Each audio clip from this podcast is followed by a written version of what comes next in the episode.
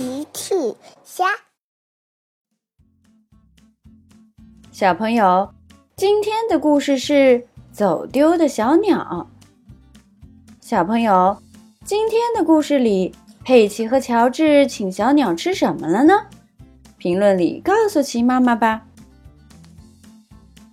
佩奇和乔治在花园里玩假装是蝴蝶的游戏。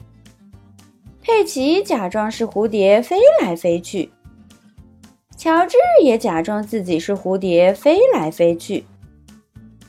乔治飞进了树丛，蝴蝶，蝴蝶。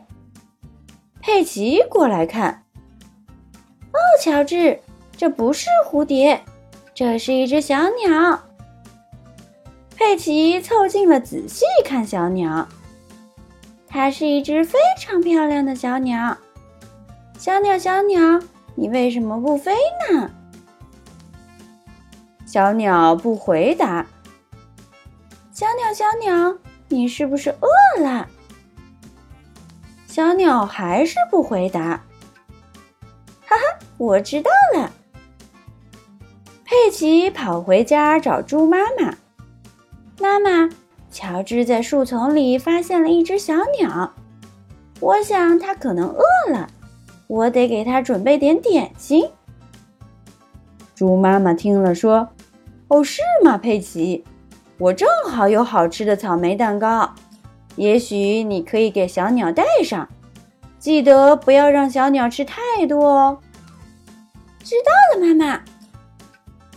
佩奇拿着草莓蛋糕来到花园。美丽的小鸟，你猜猜我给你带了什么？是猪爸爸最爱吃的草莓蛋糕。佩奇喂小鸟吃蛋糕。猪爸爸和猪妈妈走了过来。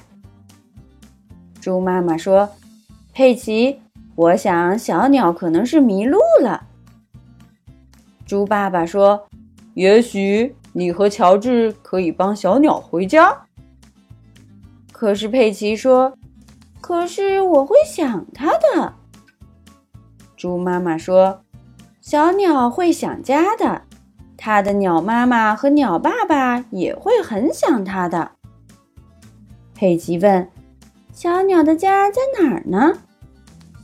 猪妈妈回答：“我想可能就在这片树丛的某一棵树上。”佩奇说：“小鸟肯定很想家。”它的鸟妈妈会说：“我好想我的宝贝了。”猪妈妈听了说：“是的，那就让我们一起把小鸟送回家吧。”佩奇一家带着小鸟在树丛里找小鸟的家。